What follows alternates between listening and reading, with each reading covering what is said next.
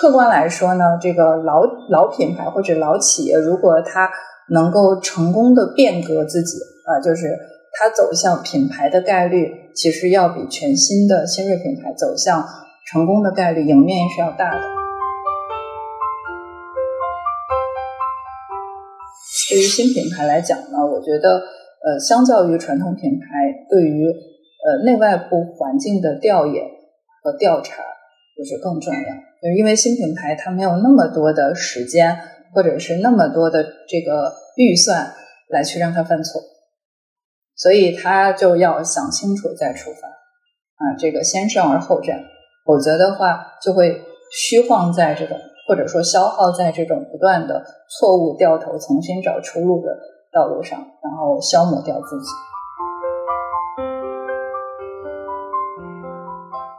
大家好，我是解说咨询的创始人张扬，欢迎来到我的播客《张扬聊品牌》。本期内容是我和我们新媒体总监对于新老消费品品牌未来发展趋势的探讨和预测，欢迎大家收听。最近在看我们的会员报告，看到里面有一个面膜的报告，它里面关于面膜的一个排名，然后我就看到了一个我很熟悉的品牌，就是大概是二零一六年的时候我入行的时候，那个品牌它叫一叶子，它当时是其实在那个线下终端特别的有名，嗯。嗯，基本上后来就是就就一两年，反正很短的时间内，它就做到了那个面膜的 top one 的一个品牌。但是我那天看我们的那个报告的时候，我发现它已经被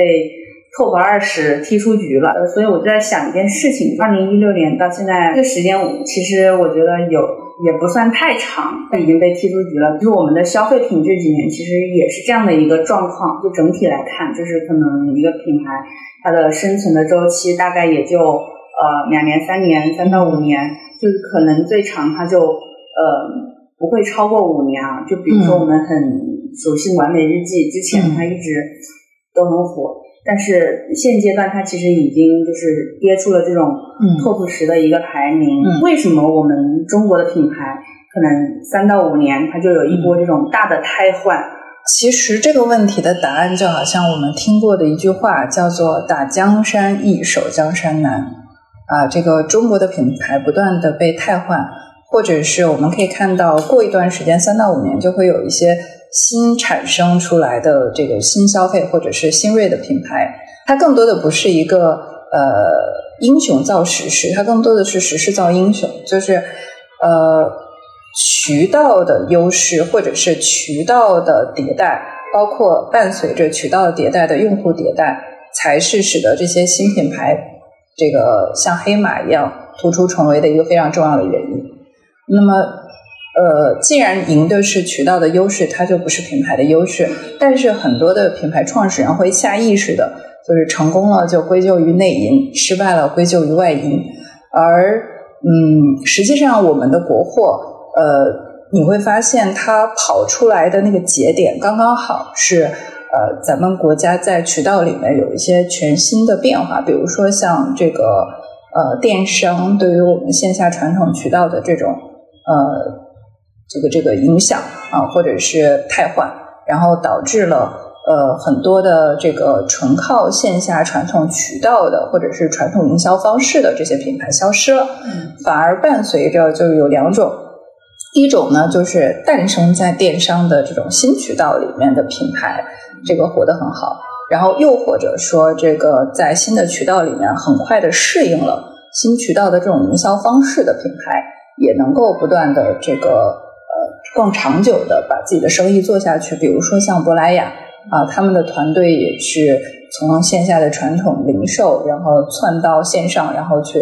改变了自己的团队的这样的一种形式，而且很快的适应了，这是一个非常积极的正面的例子。呃，除了渠道的变化呢，其实还有用户的变化。那么渠既然渠道在汰换，那么在这个不同的渠道下去成交的用户客群的。它的画像啊，它的这个行为啊，也会发生变化啊。所以呢，品牌能不能适应全新的用户，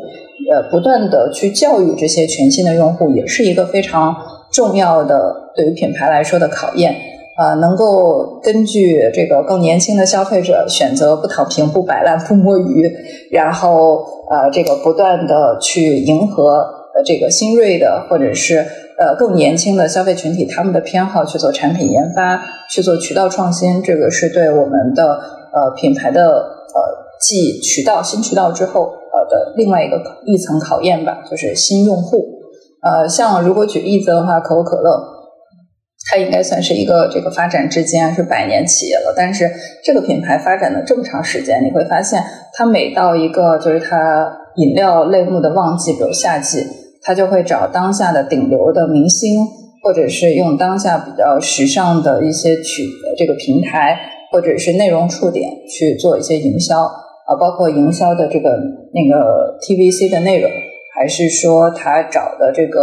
呃，达人、网红以及明星，就是带有流量的、带有粉丝和影响力的这些人，然后他也是因时和因势去做了调整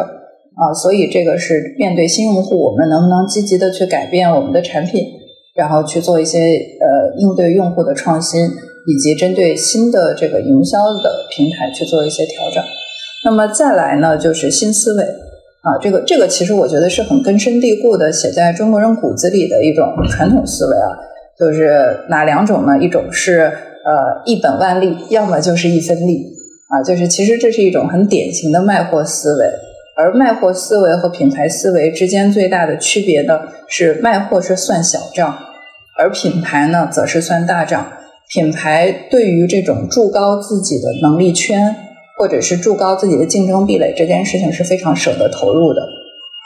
但是呢，呃，卖货思维上。呃，通常会在在投入上面，它更多的考虑的是呃带有产出因素的啊，就是更多的是看一个这个效果归因啊，它能不能带来一些直接的利益产出，而忽略了长期的价值啊，就是在这个营销投入上有没有给品牌带来的可持续的呃这种成长，或者是带来了和用户更有粘性的关系，以及带来了品牌更具有溢价力的这些核心优势。所以这些是很多卖货思维的这个品牌身上我们难以看到的，就难以维系的这种长期价值。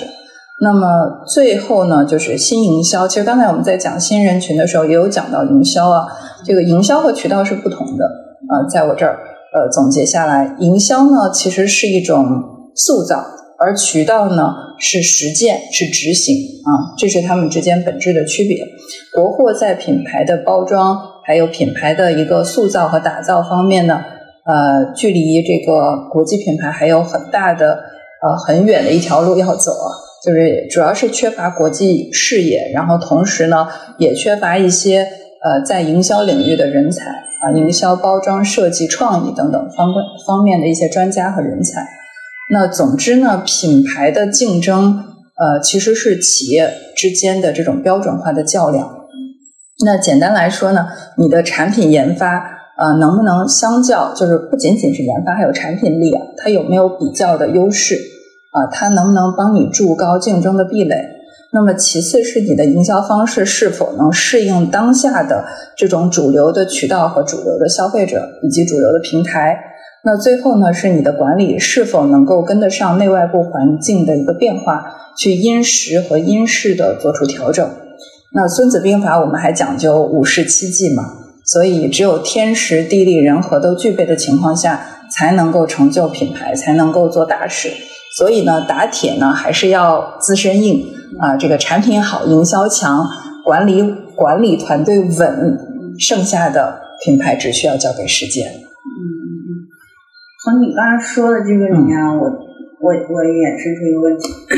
是不是可以理解为就是？新品牌它跟那些传统品牌相比，其实它的这种内核它还是没有变的，它只不过是因为搭乘了一些就是这种呃时代的一些风口，所以它能够就是快速的成长起来。它本质上与那些传统的品牌通过那种就是传统的呃批发渠道啊什么的成长起来，其实是是一样的一个逻辑。嗯，但是就是就是它品牌本身的，比如说这种。嗯，就是你刚才说的，包括产品啊，嗯，然后包括这种内部的组织方式的一些变革啊，如果它跟不上时代的又又一轮的新的变化的话，它其实还是会沦为，就是怎么说呢，嗯，我们就是第二批传统品牌吧，我们可以称它为。嗯，没错没错，这是一个非常好的角度。呃，其实我也经常有投资人会问我一个问题，就是呃，到底在这样一个不断的变化的渠道、不断的变化的消费者和日益内卷的竞争当中，到底是新品牌的赢面大，还是老品牌的赢面大？其实这是一个很这个很相似的一个问题啊。呃，客观来说呢，这个老老品牌或者老企业，如果它能够成功的变革自己啊，就是它走向品牌的概率，其实要比全新的新锐品牌走向成功的概率赢面是要大的。有严格意义上说是这样的。虽然说我们说新锐品牌呢，它会有一些弯道超车的机会，比如说渠道发生了调整，呃，像平台发生了调整，呃，从传统到这个电商。那么，确确实实是会诞生一批这个拥抱电商，呃，围绕这个生态系去搭建团队的这样一些品牌。但是呢，如果呃这个传统品牌能够发现这样一个风口，然后快速的去调整和适应，那么它的赢面其实比一个全新的品牌赢面要大。这个其实就是一个类比出来一个问题啊，就是呃《西游记》里面这个孙悟空呢，一个跟斗云是十万八千里。啊，而这个师徒四人去西天取经呢，也是十万八千里。其实这不是一个巧合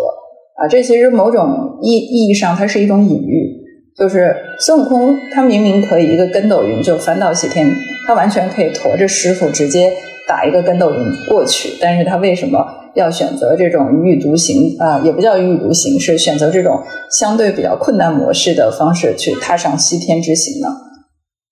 其实背后呢，就是呃承载的一件事儿，就是对于人也好，或者是对于品牌也好，它的呃这个成长和它的成功是需要通过时间和实践这两个维度来打磨的，或者说叫锤炼的，千锤百炼嘛。那么，所以新品牌呢，同样就是和老品牌，如果想要成功。那都是要走十万八千里的，就没有谁会啊，因为有什么优势而少走一步。所以呢，只要半道上老品牌它的步伐不放慢啊，它不会这个选错方向，那么新品牌呢是很难以啊在这条路上超越的。但是对于新品牌来说，他说我怎么实现弯道超车呢？很简单，就是抓住机遇啊。我刚才有讲到《孙子兵法》的五事七技能的五事，其中。呃，有两个都是跟外部环境有关系的，一个是天，一个是地。啊，天指的是什么呢？天就我们天气，我们天气是不断在发生变化的。那我们能不能抓住天气的一些变化，就外部的一些环境的变化，然后去找到适合自己的方式和姿势入局？那一旦抓准，有可能你就能实现弯道超车。就可能在那个成熟的领域，你未必会胜出，但是在成熟的领域下的细分领域，你就会有一些比较优势，因为你这个火车小好掉头啊，而，不像那种大火车，然后挂着，然后就就大品牌很难快速的去适应这种呃这个非常快，就是呃非常呃敏捷的市场的调整，就是它很难适应，这是天时，呃，然后第二个呢是地。地是和天对应的，天是不变，呃，天天是变化的，而地呢通常是不变的。但是地变化一般伴随着是一个大的地震，比如说像教育 K 十二啊，它就是一个行业的地震啊，伴随着有白天鹅、黑天鹅或者灰犀牛这一类的啊，这个外部的不可被控制的事件。但是实际上就像硬币的两面嘛，就是每一个事件本身都有危机的同时，也伴随着有机遇。那你能不能在地发生变化的时候，呃，去抓住这个机遇，或者是能够提前感知到、预测到地的变化，提前做布局，也是一个弯道超车的角度啊。所以，对于新品牌来讲呢，我觉得，呃，相较于传统品牌，对于呃内外部环境的调研和调查，就是更重要。就是因为新品牌它没有那么多的时间，或者是那么多的这个预算来去让它犯错。所以他就要想清楚再出发，啊，这个先胜而后战，否则的话就会虚晃在这种或者说消耗在这种不断的错误掉头、重新找出路的道路上，然后消磨掉自己，啊。但是传统品牌呢，他们去探索新的路要比新品牌要呃容易得多，因为他们背靠着大数据，他们自己企业其实是跑出来了一些这个我们称之为认知也好，或者称之为实践经验也好，所以他们是了解他们的用户的，所以围绕着当前的用户，它有一些确定性，然后去做一些微观方面的调整，就是它的赢面和它对未来市场的适应性是有余地的。啊，这就是时间带给。呃，这个传统品牌的福利，嗯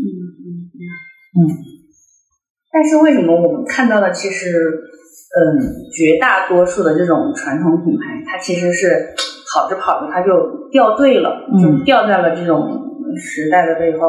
呃，像像以美妆为例啊，其实，嗯嗯，你看我们现在经常说到的，可能珀莱雅与它同期的还有好多这种集团，比如说。呃，像什么呃，完美呀，上海家化呀，然后还有自然堂的公司叫嘉兰，然后还有呃，韩韩束的公司叫尚美，他们其实都是同一批的，嗯，对，就是差不多两千年前后成立的那些公司嘛。那为什么这些跟你说到的，就是他们其实都有这种依托于呃长期积累的这种大数据啊、用户的资源啊，其实他们都有的，包括他们的组织其实。也都有，但为什么跑着跑着，可能就只有珀莱雅它跑的最快，然后跑到了最前面？是不是这个其实是不是跟核心的，是不是跟这个企业的创始人有关系？当然，嗯，当然，嗯，之前我有讲过一句话，叫做呃，一个企业家公司其实是这个创始人的人格化产物，就是选择是要。而且是越往战略层面走，选择都是要大于努力的，因为在执行层面，大家只不过是把高层的决策去一步一步完成和实现。那至于这个决策的方向，就决定了这个企业它的发展未来。在这儿呢，其实刚才我讲这个呃，对于品牌的挑战，就成为品牌的挑战里面有一个很重要的要素，就是对于国货品牌来说，就是新思维。就是你会发现，走到这个中后期，品牌的中后期或者叫成熟期吧，就是它很难去跳脱传统的，或者是它血写在血液里的那种卖货思维啊，就刚才说的一本万利或者是一分利啊，就是他在挣扎。那我这是已经确定性进入到钱包里面的钱，那我怎么把它再拿出来，重新去投入到一些呃在市场上短时间内看不到回报的？就是这样的一个一个做这样的一个决策，其实对企业的创始人来说，或者企业的老板来说，他是他是要跟自己的这个人性，或者是跟自己的这种呃这个创办企业的初心之间存在这种博弈和挣扎的。那么最后就是他的一个选择。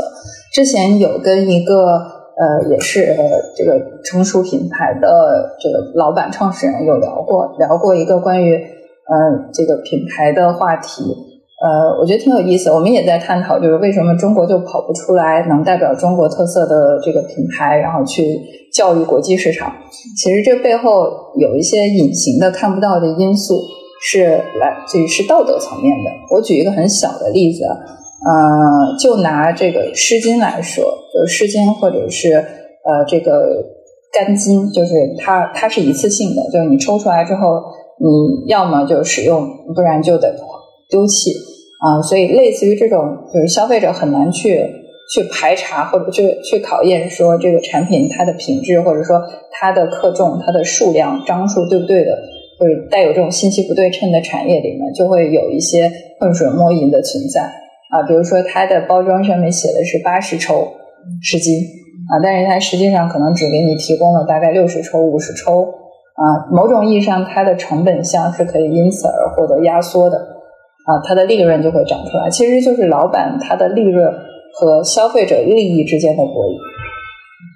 那么品牌它的点是在于它是信息最对称的那个，对于产品研发、对产品创新、对于它的配料使用、对于这个配料带给消费者的直接影响，它都是清楚的。所以，那这就要考验了，就是一个信息对称的人对另外一个信息不对称，不是说生意就是一个信息。这个不对称的一个一个过程呢，就是一个对称的卖给一个不对称的，那就在这个不对称的过程中，就要考验这个这个拥有信息最完整的他的道德水平了，就他能不能为消费者，或者是我们不叫不把它称之为为消费者为他自己的长期主义，嗯，做牺牲短期利益的决策就很重要啊，就是我们所说的匠心精神。你到底做这件事情的时候，你是不是有一个底线和原则？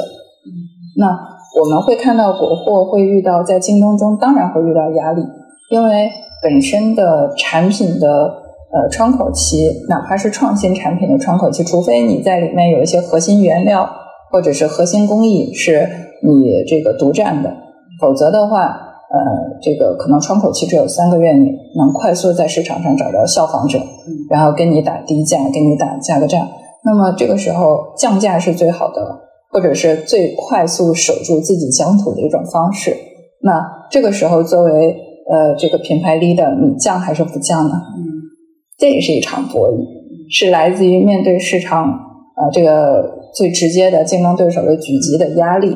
和你对于自己品牌未来的，因为你把价格降下去，你未来还有没有机会涨起来？嗯，你的品牌呃长期塑造的这种形象，还是否在消费者心智中存在？啊，这些其实都是呃，这个很可以说是非常复杂的，或者是非常纠结的。对于创始人来说是非常纠结的一些问题。啊，他要么要现在，要么要未来啊，他需要在当下做出当机立断做出这个决定。啊，或者是呃，如果有那些能够两全的方式啊，就保护品牌的同时啊，也能抵抗竞争对手啊的狙击，那当然是最好了。但是如果没有，他就需要这个。这个手心手背啊，选一面啊，所以呃，某种意义上，我们嗯，我们我还是愿意去想讲说，嗯，他不是做错了什么，就好像诺基亚他也没做错什么，对吧？有时候品牌他没做错什么，他在自己的位置上，品牌的创始人也好，或者是品牌的这种 CEO leader 也好，就是他在自己的这个位置上，他只是做了适合他这个位置做的决策。但是这个决策、这种选择，当然是和他个人的这种呃思维方式是有关系的，和他的道德水平，就是综合因素，就是他的价值观。嗯，就他把在那一刻，他把谁放在了第一位，就是这件事情是有关联的。那么，就是除此之外，剩下来的也有一些概率的成分，就是他能不能挨得过去这一关。就是他做了决策，做了说我要未来不要现在，呃，我我我我就是要赌一把。啊，那也有人停下去了，嗯，啊，就是他守住了自己底线，停下去了。那绝大多数他是九死一生嘛，绝大多数他做了一个啊，这个这这个偏向于道德的，就偏向于价值观的这样的一个决策，但是他死掉了，嗯嗯，所以市场是残酷的，嗯，所以我才称之为它其实是企业和企业之间系统化的较量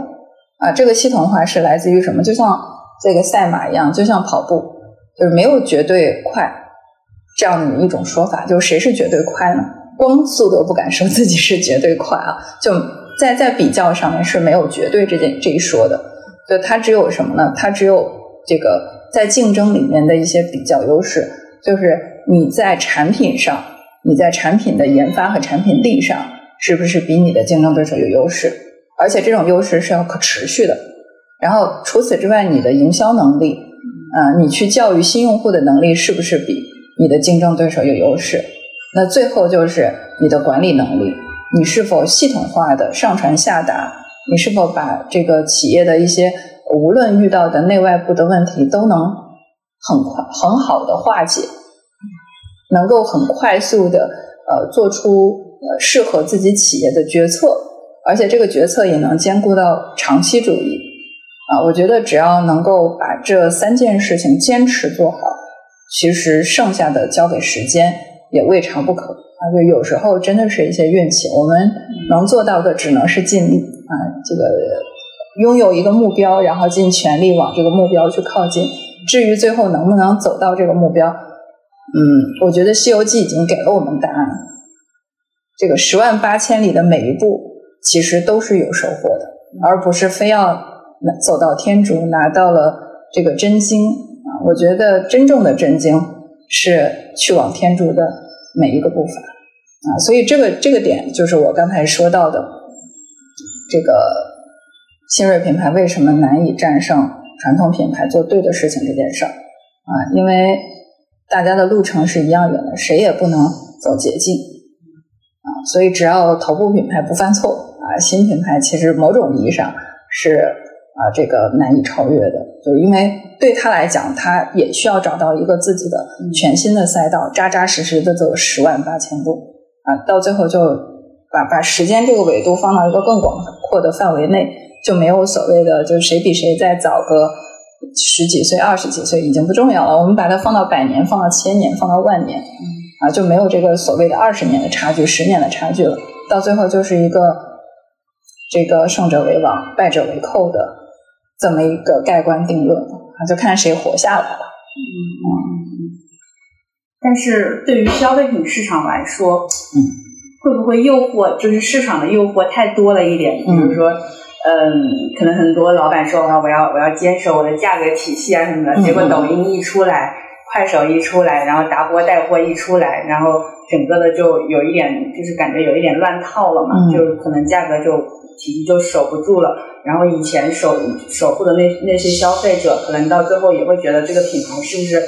就是没有自己的初心啊，或者怎么样，然后就可能不会那么忠诚于它，也会出现这样一些问题。其实我觉得，嗯，这是一个很重要的一个呃因素吧。就是呃，中国的品牌，你说这种汰换会不会停止？三到五年就会有新的品牌出来？我认为不会停止啊。你刚才说的呃，这个不断的有竞争对手，或者是有新的渠道，它会有新的政策，就倒逼着品牌去做决策。这些外部因素是存在的，同时有一个很客观的因素，就是中国市场太大啊。当然，我觉得中国市场太大这件事儿，它既有正面的这个优势，也有一些。风险啊，就是我们先说正面的，中国人口是韩国的二十八倍，是日本的十四倍，美国的四倍，欧洲的两倍。就是你可以理解为什么呢？就是啊，在中国，你可以你做一个品牌，就相当于啊，这个打了这个二十八个呃这个韩国。就是你的影响力就就窜到了二十八个国家啊，就这样一个这个地缘规模的这么一个一个一个一个范围辐射范围，所以它太容易滋生品牌了，因为它市场太大了。虽然说众口难调，但是你一定能在这么广袤的一个市场里面找到属于自己的消费群体，而且你找到它的成本不会特别高，因为它的市场很集中，而且呢，这些集中市场的相似性又很强。而且在这个相似性强的基础上，它的影响力还大，对吧？所以你在这个电梯里面去投一个什么传媒的广告，然后看到的人有可能就是在一个小区投放，可能看到的就相当于在澳洲的一个市，所以它的影响力是大的。所以它是新品牌获取用户的天然土壤，可以这么说。呃，而门槛更低的就是你刚才说到的媒介方式。比如短视频、直播、搜索、种草，这些都算啊。就是这些其实是品牌生长生长的天然肥料啊。所以品牌的汰换在中国会不断的呃产生，就是这件事情会不断的发生。所以这种较量依然存在，对于我们这个想要存活下来的品牌的考验就会始终存在。其实就还是像你刚刚说的，他必须要把那些。老品牌走过的路，他都要原封不动的把它走一遍。对，嗯，其实就就算是有弯道超车的一个途径，但是它必定就是去西天取经，他该走的那些路，该经历的挫折，那些妖怪必须要要 要打妖怪要打。对，是的，是的。我我最近听小宇宙，就听一些创业者的故事，其中呢有一个创业者，他现在在做零七食品啊，然后呃，他之前就是在做当前的这个生意之前。他是一个呃创业失败的一个一个状况，就是做做什么呢？做这个生鲜啊，特别是生鲜里面的水果这个板块，他做的是社群电商，生鲜和水果的社群电商。然后他认为自己已经对热带水果这件事情就无比之了解了，而中国在水果这个板块没有人比他更了解，就特别是在电商上经营水果。但是即便如此，他还是。呃，这个用他的话讲，就失去了两套北京的房子，以及把投资人投的所有的钱都烧干净了啊！所以，就某种意义上呢，嗯，而且好像据我所知，他以前是黑石的，或者也是在金融领域是有资源，然后也有一些呃这个经验和判断力啊，就是我们所说的呃在认知层面上，它绝对是一个有有底有有非常呃我们也不能叫充足吧，就是至少那个基础设施硬件是很 OK 的，他他对消费的认知肯定是有有底子的，但是呢，即便如此，他去。创业的时候，做他第一个创业项目的时候，还是失败了，而烧了很多钱，呃，甚至还搭上了自己的这个房产。所以，嗯，我们经常会听很多的创业故事，也经常会看到很多的这个新锐品牌起来了，然后过一段时间又偃旗息鼓，又又在这个榜单上面看不到他的身影，呃，所以失败是必然的。我觉得这个是要跟创创业者们打一个预防针的，就是。这个创业做品牌的真的是一个九死一生的过程，就是成功的是在少数，而且即便我们看到的成功企业，它当前遇到的一些问题，也是对企业来讲也是很大的挑战。一旦这个问题没有处理好，有可能也是带来的啊，是那种灾难式的，是颠覆式的，是推翻的。他以前可能花了十年、二十年种的这棵树，啊，所以呃，千万要有敬畏心啊，就是这个敬畏心是在于什么呢？呃，就是刚才我说的新消费啊，最最最重要的一个原则就是别犯错。嗯，就你可以，嗯，不需要那么快的长大，啊，就长成参天大树。你需要的是让，反而是另外一个逻辑，就是让你的根儿往下扎。你需要的是往负一楼、负二楼、负三楼走，而不是让自己往上走，就快速的往上走。因为根基扎的不牢，快速的往上走只是。自取灭亡，就是快速的自取灭亡的一种通道啊！所以新消费最重要的就是别犯错。然后面对宏微观的这样的市场环境啊，刚才说到的行业微观的竞争啊，去做调研的这个需求也是非常有必要的啊！因为选择刚才一直在讲，反复讲，选择比努力重要嘛。选择对的创业方向，然后找到差异化的品牌定位，最后呢，啊这个。再找到贴合当前的消费者适合的这种触点，或者说营销途径，其实某种意义上已经成功了百分之五十。就是这一切都是选择本身所带来的。啊，《孙子兵法》里面也是先胜而后战，就我们得先对胜有非常呃这个信息对称的判断的依据，然后觉得这个胜的概率是大的，我们再去战。啊，所以呃，新消费品牌。虽然说创业本身是有困难的，但是刚才我们讲了，中国的这个人口啊，是很容易滋生和诞生新消费品牌的。只不过说诞生的多，死亡的也多。嗯 啊，那个它是一个同比的一个状况，所以对我们来讲，就是我觉得对自己的要求就是让自己尽量少犯错，活下去。嗯，比的是时间。你刚刚说选择比努力重要啊，嗯，我想到了一个就是类比啊，你看，就是拿人来做类比，嗯，有钱的人他选择的空间才大嘛，那没钱的人他可能选择的空间就小。做品牌其实也是一样的道理，新锐品牌如果说它的体量都还没有做起来，你让他去选择啊坚守产品啊什么的，嗯，会不会是一种空话套话？那只有可能说。他已经就是通过一定的这种营销打法，然后把它的体量做起来了之后，他才有心情去考虑说，哎，我要好好做产品啊什么的，会不会是有这样的一个逻辑存在？嗯，其实，嗯，怎么说呢？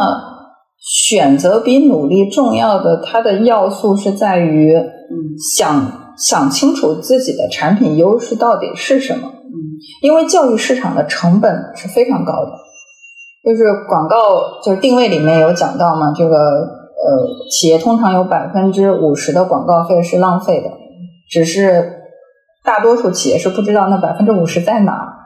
啊，所以教育市场本身是一个呃，我们称之为是一个盲目的黑匣子，就我们并并不清楚到底哎教育的。这个效果怎么样？我们只能通过大数据，就是很多人来买这么一个结果来判定。至于这个结果的产生到底是我哪一步做对了，很多的企业心里是没数的。那么这个就需要我们在呃这个进入市场之前想清楚消费者买我们的理由，也就是说我们的差异化的优势是什么。如果说我们没有找到这个理由，贸贸然进去去。所谓的打爆款，或者是做销量堆销量。嗯，那这个堆销量，我们也看到了很多在二零年到二二年涨起来又死掉的一些品牌啊，他们的堆销量的方式特别暴力，就是低价。那消费者对它的认识不外乎就是我以前买这一类型的产品可能是八十块钱，在你这儿买只需要四十块钱。消费者没有没有一个真正去去想去了解这个品牌的意愿，他更多的是这个薅羊毛的这种意愿啊。所以通过薅羊毛的手段把自己快速的堆起来的这种营销方式，我们称之为所谓的营销打法，它其实是不成立的，对于品牌的可持续成长是没有价值的。所以在这个地方想清楚的是什么呢？想清楚是，你既然要做一个品牌，要做一个产品，要做一个呃现象级的爆品，那么你优先要想清楚的是，这个爆品，这个市场上消费者有没有其他的替代品、替代方案，或者说你和其他的竞争对手相比，对消费者来讲有什么不可替代性？他为什么要选你？为什么要持续的选你？为什么选择你之后不会再选择别人？这个是品牌需要提前想清楚的。所以在这儿我们讲说，选择比努力，选择选的是什么？选择是帮消费者做选择，降低我们降低营销营销费用的大前提是什么？是降低消费者的选择成本。他选择你，他不需要动脑子。比如说，我们就拿洗发水来说，就是洗发水的一些品牌定位：霸王防脱，对吧？飘柔柔顺，海飞丝去屑，对吧？我们在说出脱口而出说出它的卖点的时候，我们是不需要去多思考的，就下意识的。那这就这就是一个非常成功的定位，就是它不仅仅让消费者理解了它的不可替代性的优势，也让消费者知道他买它的解决方案是什么。他给了消费者一个你买我的理由。所以在在这个位置，我们讲的选择比努力重要，指的是选择适合自己的教育市场的方式和选择自己的品牌的差异化的定位。嗯嗯嗯。那对于特别是对于一些新品牌来说，他们怎么去呃做这样的这种定位的选择呢？就是有没有一些，就我们作为咨询公司，有没有一些方式方法可以给到大家的？嗯嗯，呃，我们有一个模型叫数字革命。数字革命简单来讲呢，就是用数据来指导自己经营决策和企业管理的这么一场关于组织的革命。呃，所以用这个数字数数字革命的模型，它去指导的我们做的前期的调研工作里面，就有两个非常重要的步骤。第一个步骤呢，叫自我盘点。啊，自我盘点是什么呢？知己才能知彼嘛，就是你一定要 base 在知己的基础上去去了解，去了解外部的环境。所以优先要做的就是把自己的一些核心优势和自己的一些不可替代性的呃这个在市场上竞争的一些优势全都梳理出来。当然，你还要梳理出来自己的缺陷。就如果将来你走上这条路，消费者会离弃你，离弃的点在哪里？啊，如果说你这个企业最终走向死亡，那死亡的那个最核心的因素是什么？啊，要对自己有一个非常彻头彻尾的盘点。那么在了解自己的优势和劣势之后呢，基于这些数据或者基于这些信息来去市场上寻找更多的内外部的线索啊，就比如说去找到一些行业的线索。啊，就是行业里面是不是有属于我的位置？这个行业这个赛道有没有走到了一个天花板？它未来还有没有增长的空间？它的增长的空间在哪里？以及去针对竞争去做一些盘点，就是我想走的这条路有没有人走？有没有哪个竞品走？然后他走的怎么样？他遭遇到了什么问题？啊，他的这些坑我可不可以躲避？以及他所探索对的路子我可不可以尝试？啊，这些其实都是在竞品调研也可以看到的。当然，最最重要的是在基础调研里面针对用户的调研，因为市场上我相信啊，从品类和赛道的角度呢，你绝对不是独一份儿，就是你一定也有也有一些跟你做相似性啊，或者说不是那么百分之百一样啊，但是是有相似性的这种产品的品牌。那么它某种意义上是帮助你跑出了一些消费者的选择。它告诉了你消费者更喜欢什么，对吧？我们可以从评价里面我们可以从消费者在种草里面啊的一些吐槽啊黑红榜，呃，我们能看到很多信息，就是消费者为什么买你的信息和消费者为什么放弃你的信息都是可以捕捉到的。那么你就可以在这些消费者的吐槽当中啊赞美当中找到你下一步的切入点。就像我就好像我们之前。这个做内衣赛道的调研，我们也是从无尺码内衣里面找到了这个需要有一个承托啊，既要有无尺码的特征，就是穿上舒适，同时它最好就是防止胸下垂嘛，就对胸部的这种不可逆的影响降到最小啊，那么就有了果冻调软支撑这样的一种概念啊，所以嗯，包括像这个袜子。呃，蕉内他也从很多竞品里面看到船袜，消费者都不断吐槽说，哎呀，它很容易这个掉根儿，所以他做了头头袜，啊，就是在容易掉的部分都加上了一些这种带有摩擦力的胶条，就防止它脱根，或者是防止它走着走着掉下来。所以，嗯，就是我们是可以很动态的看待市场的。就我们现在不妨去电商里面去好好了解了解现在的新品类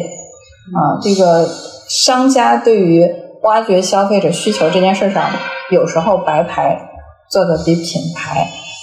还要细节啊，我觉得这是值得我们去学习的，就是千万看不不要看不起那些卖品类词的白牌 啊，因为他们反应更快，反应更快。我今天我今天想买一个笔记本的。那个外套就是它的那个壳子，壳子，对对对，就是我平常可能不想带电脑包，就想放在背包里，但是需要一个保护套。我在看的时候有一个十八块钱的产品，啊，它的它就是一个点一个细节做的很好，我打算买它。它是什么细节呢？就是那个笔记本合上之后嘛，然后塞在那个套子里面，然后它的那个塞进去的那个那个。我们称之为插插槽的那个设计啊，它是可以有一个舌头一样，它是可以把它伸出来，伸出来干嘛呢？放在上面，那个伸出来的那一块其实是固定的，就封封住它的那个那个那个位置，多了一块那种摩擦的布，然后把它伸出来之后摊平，可以当鼠标垫。哦，啊，然后平常就是关关上电脑的时候，它是可以固定它，不会脱出来，从从整个。整个这个袋子里面脱脱出来的啊，是一个固定作用。但是如果你你把电脑都取出来，一定要使用，你就可以把它抽出来之后当个鼠标垫，就不用带鼠标垫。嗯，非常非常细节的一个设计。嗯，啊，我看到之后我就觉得嗯很棒，就是有很多做一些电脑的这种品牌的配件的，他们做的更多的是打材质，嗯，啊，打一些啊这个这个。呃，尺寸啊，就是我你是适配于哪些电脑大品牌啊？就上面有没有印上什么 ThinkPad，印上小米，他在意的是这些。但是只有那一款白牌，就是它没有任何的 logo 啊，它在打的是什么？打的是消费者使用的便捷和消费者使用的动线。嗯，这就是微创新，其实这就是微创新，这就是微创新。他想的很细，就是哎，那带着这种套子的。会不会经常忘记带鼠标？我就是经常忘记，呃，不，我不是经常忘记带鼠标，但是我经常忘记带鼠标垫。嗯。但是酒店的玻璃的桌子，你如果没有那个垫子，你只能拿一张 A4 纸将就着用。我又是一个经常要看表格，然后要看 PPT 做 PPT 的人，所以我我就离离不开鼠标垫。我专门买了两个，有一个长期的放在我电脑包里，但是该死的是我不是天天带电脑包，所以。呃，有时候就会忘记，而它的这个设计真的是我觉得很细节了。嗯，发现你总能发现这样的好物。上次那个什么 iPencil 的那个平替，啊，印象深刻。是是，就是因为因为你会特别在意解决方案本身。嗯，就是我我我不是很，我不是一个非常容易被教育的消费者。对我买任何东西，我不会说今天李佳琦有一个绝对低价，我就去那儿蹲。我到现在为止没有在李佳琦直播间买过一个产品，就是我我更多的是实用性和性价比之间，我会选择实用性。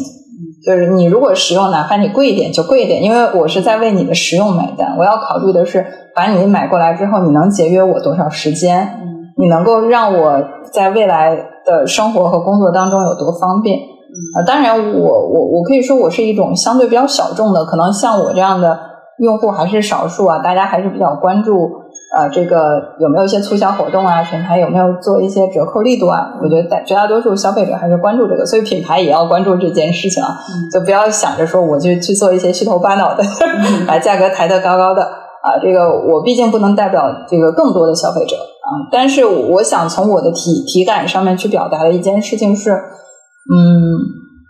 现在的市场上我们的产品创新其实有很多，呃，哪怕不是那种颠覆式的，像。iPhone 对于整个移动设备的颠覆，但是我们依然是可以做到，呃，这个去优化和改良消费者体验，然后继而所带来的一种，呃，这个全新的、全新的产品模式或者全新的这种生意机会吧。嗯嗯。说回到刚才我们说到的数字革命啊，嗯，有几个问题也想追问一下，就是你提到的这种。自我就是在做品牌定位的时候要复盘自我优劣，嗯，自我的优劣势。但是其实有很多品牌，它，嗯，它其实不太清楚自己，嗯的优势劣势是什么，甚至它在，或者是说它在，就是做的过程中，它其实是一个呃动态调整的一个过程。对我们是怎么去，嗯，解决这个问题的呢？我们这个模型，嗯。特别好的一个问题，就是呃，为什么我特我特别喜欢“动态调整”这个词啊？因为有时候我们想象的这个世界和实际是不一样的啊。就有很多的创始人可能在初期的时候对自己的品牌是有一个特别明确的定位的，嗯，但是他做着做着发现，哎，好像消费者消费的不是我设计的这个定位，他可能消费的是另外哎稍微聪明一点的，或者会用会。呃，针对市场的一些变化的数据沉淀来及时做调整的这些老板，你会发现他的生意的增长的那个曲线呢，会特别平滑上升，很快啊。但是也有一些人是沉溺于其中，沉醉于其中，就是我们所说的比较内部思维啊，就是他固执己见的认为要把自己的这套更先进的理念推向市场，就这两种都存在。那呃，我们所说的是。这个什么是也不能叫呃绝对正确，但是相对确定性的正确，就是市场其实有时候会告诉我们一些呃信号，就是所以我们企业在呃定好一个方向之后呢，呃尽可能的不要快速的去放大自己的投入，因为你并不确定说，或者市场并不能帮你确定你现在选择的这个定位或者是选择的这个卖点是市场被市场认可或者被市场检验的。甚至呢，有一些是找了 OEM 去做代加工。那么 OEM 它的品质能不能被市场校验，也是需要一些测试数据来讲话的。就是你与其大规模的把产品发出去之后收获一堆差评，甚至品牌都死掉了，还不如说我们先这个小步慢走，就是去收获一些市场的这个回执测试数据，然后基于这个数据再做调整。比如刚才说对定位做调整，对产品做调整。所以呢，这个我们通常在呃自我的这个盘点以及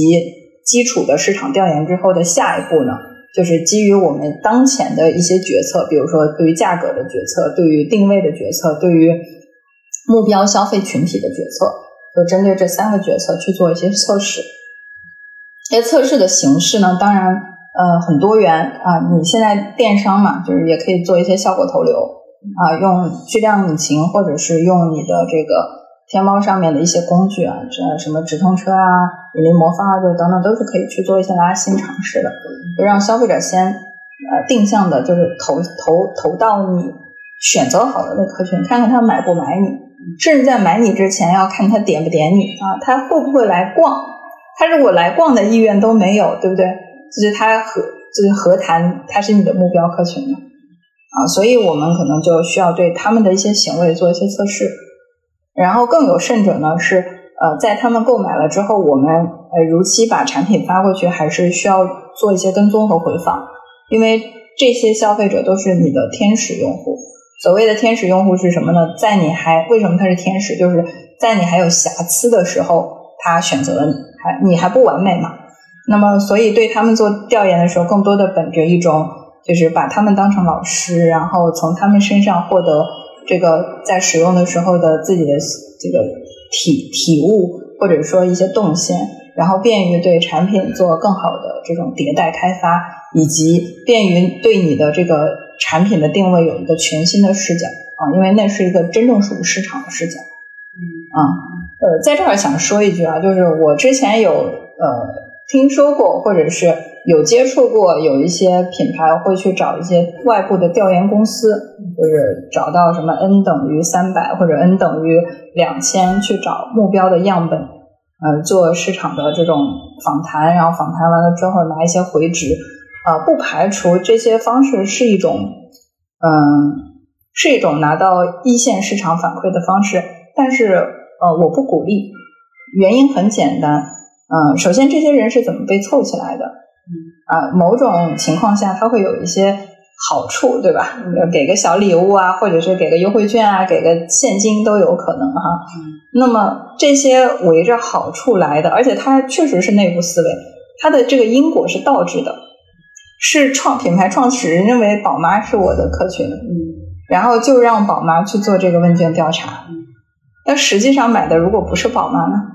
如果是新锐白领呢，是吧？新精致白领啊，就是如果是他们呢，所以就是你应该更多的是把自己的产品推向市场。让市场的真实的消费者做出反馈，他买不买你就是芝麻看绿豆能不能看对一眼，让消费者去做这样的决定。嗯啊，所以当你的目标客群都是内部思维所产生的，你的这个 n 等于五百也好，n 等于两千也好，其实它的意义就不大了。那更何况他给你写的回执里面又有多少是可被参考的呢？但是如果真正真金白银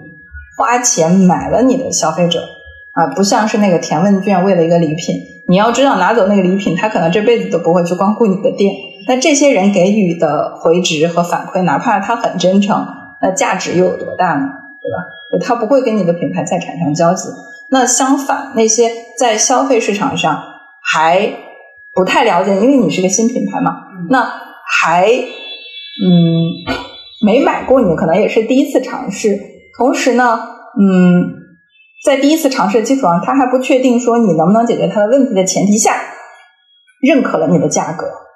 认可了你的现在的外部形象，认可了你当前展示给他的这种内功，那么你不不应该好好的去了解一下，在在那么人海茫茫当中，是哪一片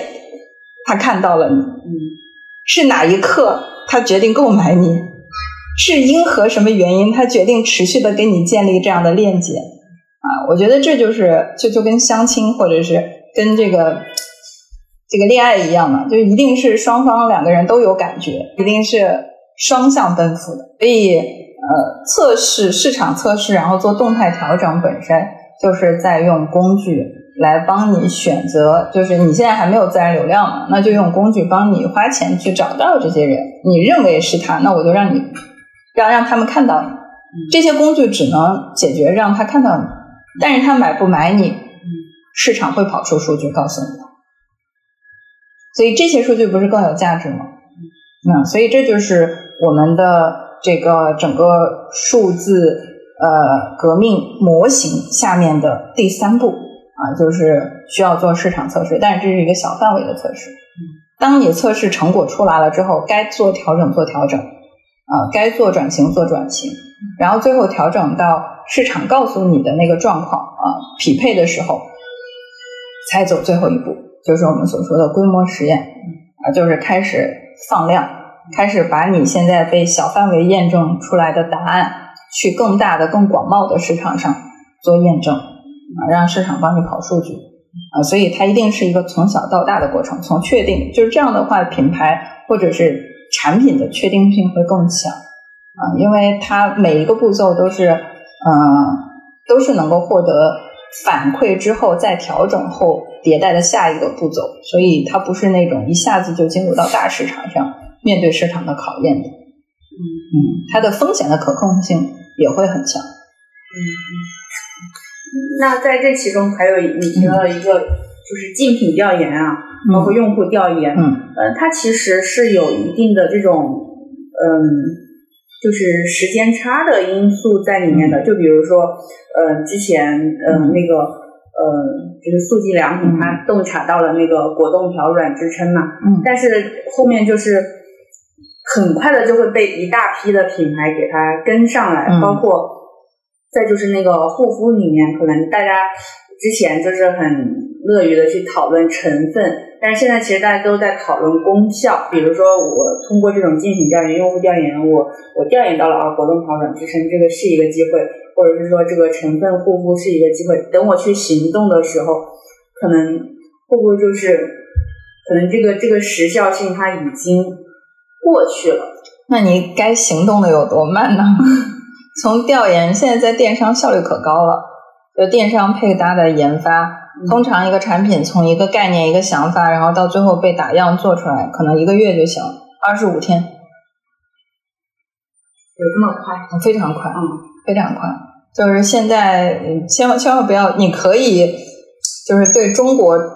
中国创造这件事情有一点点等待的心理，但是你要对中国制造非常有信心，嗯。啊，就是中国的制造业，特别是一些代加工厂，相对成熟的代加工厂，他们在打样方面的能力是非常强的。嗯，那就是如果说，嗯，被抄袭或者说被跟风的现象太严重了，那这个品牌它该怎么去，在它这个洞察的基础上再去革新它自己呢？就之前的答案是怎么来的？之后的答案也是从这个方式来嘛？因为消费者永远不会对一个产品产生一种满足感，就他一定会挑出一个全新的瑕疵。呃，他他他会就是消费本身是在带动和推动中国这个制造和中国创造的这种这种迭代和崛起的，就是他们本身是有这个话语权的，所以呢。这个我们之前如果是从消费者的一些语义评价里面找到了这样一个缺陷，那我们完全是可以在未来动态的去监控消费者对于新品的评价。嗯啊，比如说我们讲到呃，这个确实果冻条软支撑的后面也遭到了一些这个差评，比如说像啊，因为它有了那个硅胶的那个成分嘛，就那个垫子，它就会在夏天的透气性出现问题。啊，然后还有呢，就是呃，有一些消费者他们比较喜欢的是一种，嗯，就是聚拢型的，嗯，呃，那可能它就起不到一个聚拢的作用，它只能承托嘛，就它做不到聚拢作用。所以你会发现，这个像蕉内，它就围绕刚才说到两个，第一个透气性，它搞了一个叫空气杯，嗯，然后聚拢它好像也搞了一个什么杯。啊，引力杯好像叫太卷了。对啊，就你你始终动态的去看市场上对这个产品的吐槽，你就能拿到一线消费者啊，他对下一个产品的期待嘛。嗯。啊，所以这个我们千万不要躺平。就刚才有讲到，就是企业只要不躺平、不摆烂、不摸鱼，啊，持续的发现啊，把以前做对的事情反复做，它一定不会出错啊。就千万不要认为说，哎呀，我找到了一个流量密码，这个叫。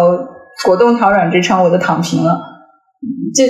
有多少的可口可乐现在都没躺平呢？嗯，对吧？现在这个我们说的这个咖啡，我们现在有一些咖啡品牌崛起之后，包括新锐茶饮崛起之后，你知道星巴克有多难受吗？嗯，就是国际品牌也躺不平啊。这个那么多海外品牌，只有欧莱雅今这个去年二二年活得还不错，其他的品牌呢，要么就营收下滑，要么净利润下滑腰斩。啊，所以就是没有哪个品牌它是可以背靠着过去的这个这个我们叫吃老本啊，这个躺在功劳簿上，因为消费者会永远有更好的产品摆在他面前让他选，消费者又不是没得选。如果退回到像农耕啊石器时代，就本身商品少没商品，那你说你这个有这种绝对优势是是存在的，但是现在消费者在货架上他可以选择的空间太多了。因为中国市场太大了，这个市场太有诱惑力了。我与其去打二十八个韩国市场，我不如就打一个中国市场。打一个中国。对呀，而且在中国市场里面，哪怕我就找一个特别特别细分的赛道，我都能在这个赛道里面，呃，先不说是成为一个什么呃独霸一方的品牌，或者成为一个什么世界五百强吧，我们至少是可以偏安一隅的，对吧？我们至少是可以活得舒适的啊，这个创业成功的，所以这个市场集中、市场大，然后市场的这个相似性强，其实对企业来说是一个特别有优势，就是土地肥沃。以前中原为什么军家必争啊？就是因为中原的土地肥沃啊，农耕啊，就基本上中原地区那个黄河流域养活了多少人呢？所以大家就特别希望拥抱这种确定性。中国就是一个非常确定性的市场啊，比起其他的国家来说啊，所以呃，为什么在在贸易战上，这美国对我们有各种各样的打压？因为他很担心中国崛起，就是越来越多的资本会会流入到中国。然后去支撑中国的再度崛起啊，所以某种意义上，这个我现在应该有很多声音说品牌要出海。当然，我们最近也在看一些出海的数据啊，就是品牌出海的，因为每个国家它的这个从以电商为例嘛，就是它的生态系统都不太一样，就我们也在了解啊。但是比来比去，就会觉得好像中国市场所产生的这种能力。啊，这种管理啊、营销啊方方面面的这种能力，首先它不一定复刻能复适应于海外，因为毕竟每个国家它的文化它是有 culture shock，它是有这种文化冲突的，它不一定适应。这这里面就存在变数，就你未必真的能迎合人家的消费者的偏好。然后其次是什么呢？其次就是，即便你迎合了，又能怎样？对吧？你你迎合了他，你拿到了韩国。占领了韩国，就占领了什么呢？占领了中国的一个省，甚至是一个市，就是一个大的这个直辖市，对吧？就是意义有多大呢？啊，所以，嗯，某种意义上，我还是呼吁大家，这个我们修炼内功吧，就是好好的把自己，呃，通过这么内卷的市场去，呃，拿一个镜子去自我自我盘点，找到自身的问题。然后再通过对于市场的这种宏微观的了解，有知己知彼嘛，也要知道别人是怎么样，不能是这个这个这个怎么说呢？孤芳自赏吧，嗯，对吧？或者说叫坐井观天。那我们也要看看外部的世界发生了什么，然后再来就是把我们对于这个发生的事情和对于我们的基础了解啊，产生一些小小的洞见，去市场上做一些微观的实验，希望是来自于实验的。希望是来自于创新的，你的小小的迭代、小小的实验，可能未来就能给你开创大大的机会。啊，所以不要停下脚步，只要市场不变，只要消，只要市场在变化，只要消费者在变化，品牌就没有理由停下。嗯，说起来还是挺，这消费品品牌其实还是挺挺。怎么怎么怎么讲？这句话叫机会越大，但是呢风险也很大，挺辛苦的。其实，嗯，就是它不能躺平嘛。就像有一些行业，它就是可以实现这种垄断性质的，但是消费品就是随时都会有人在后面追你，就不能停下来。对呀，我跟你说一个很搞笑，就是昨天，呃，我应该是跟云帆聊的时候，我我我聊到了，就是刚才说了。那个品牌就是他，他做那个水果，后来又去做了。我也听了。对，你也听了那个，就是临期食品嘛。嗯。呃，我给你看一下，我我跟他发了啥，就特别搞笑。因为我你你听了，你应该知道他讲的内容是什么。我是这么跟他说的，我说昨天我听了《中国好生意》的小宇宙零七折扣的那一期，然后那个创始人在生鲜社区电商，就是水果这个板块亏到了破产之后，去搞了零七食品，嗯，主要是搞个壳子做咨询和加盟，嗯，去过天竺，所以在去天竺的路上卖水，感觉经营的尽头就是卖经营的理念，嗯，保本儿。不亏损且资源有效的对资源的有效配置啊，括号当然这是往好的方面去想，不好的方面就是也许在中国实业的终局大都是亏损，想不亏损就得走向品牌，而品牌就是一个九死一生的道路，是概率，绝大多数是走不到的。但是变卖欲望是一个好的生意，因为每个人都觉得自己是最特殊的那一个。我感觉第二种推测。应该是真实的现状。所以你你看他他讲来讲去，他讲他现在的生意模式，又是加盟要交加盟费，然后又是这个给做咨询，又是帮忙去做这些配套设施，他就是把已经已经在就某种意义上，他已经在实业板块 跪下了，已经决定了说我去卖我的在这在九九八十一难这条路上获取到的经验值，我可能已经走了一半了。那么现在从零开始走的人，是不是都是在我前面的啊这个道路上可以来听听我讲讲一些段子，讲一些我的感受？某种意义上是可以不用再绕弯路了，把那些打怪的升级的方式都传授过去嘛。嗯啊，所以连王者荣耀都有代练是吧？所以经验这件事是有价值的啊。但是这个一个创业的年轻人小伙子，然后破产之后就又走向了一条。这个加盟搞加盟搞服务的这条路，也让觉得让人觉得挺唏嘘的，啊，当然解数现在也选的是咨询的这条路。我以前也是创业，嗯，唏嘘的点是什么呢？呃，我记得好像看过一本书，呃，这个是一个是一个营销大师吧，就是他讲过一句话，他说现在在美国很可悲的一件事情是，这个最聪明的硅谷最聪明的脑子。都在考虑如何通过吸引消费者点一个点击，然后获取这个广告费。对，就是意思是什么呢？就是最聪明的脑子，大家去想的是不是一个很笨的生意？大家都想去做赚那个最轻松、最赚钱、最确定性的，嗯啊这样的生意去做这个生意。但但是做实业是一件很苦的事情，很苦的。呃，真的就是去天主。嗯，你说它能不能带来一个巨大的收益？有啊，二零二二年公布的中国富豪榜的第一名，你知道是谁吗？钟闪闪。嗯，实业。实业才能兴国。所以，嗯，我们一边很敬畏，然后一边又非常非常的尊重和崇敬那些这个坚持走下去的人，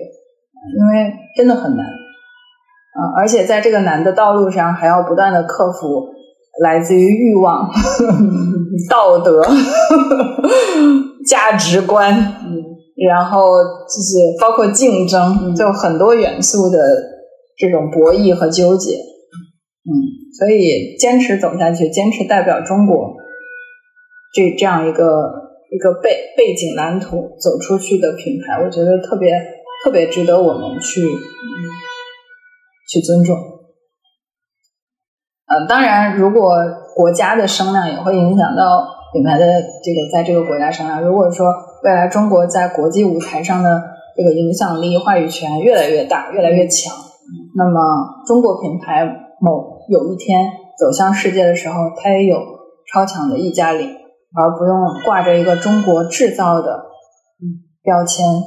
然后被很多的。海外媒体或者一些海外的消费者打上一个低价、廉价的这样的一个扣上这样一顶帽子，嗯，我觉得未来是可期的，但是未来的这个道路上还是需要更多的这种实业家，嗯，在冒着巨大的风险的前提下选择坚持。是昨天那个巨子生物的那个就可不美的那条短视频，不是被朋友圈都转爆了吗？是对，大家都就是挺为这种精神感到。就是骄傲的，我觉得，嗯，就大家还是对这种长期的钻研、长期的投身这种研发的企业有一种敬畏心的，我觉得是，嗯，是，嗯，就我跟之前是跟谢总嘛，就聊的时候也有聊过这个话题，就讲对那天发了群，对对对，品牌是有社会责任和品牌使命的，嗯，君子有所为，有所不为。知其可为而为之，知其不可为而不为，是谓君子之为与不为之道也。作为品牌信息对称的那个，不仗着这种信息差的优势赚取昧良心的钱，就已经是过滤掉大把不配走向品牌的商家了。嗯，同仁堂有两个特别有名的对联嘛，就是也是他的企业文化：陶制虽繁必不敢省人工，品味虽贵。必不敢减物力。第二条是修和无人见，存心有天知。就是这样有有底蕴的，或者是这样有沉淀和有一个长远的价值观的企业，其实很很显见。但是我相信这种企业还是能够终究被我们看到的。嗯。哎，今天聊的很很多很精彩，那今天就到这里结束了。好，谢谢大家。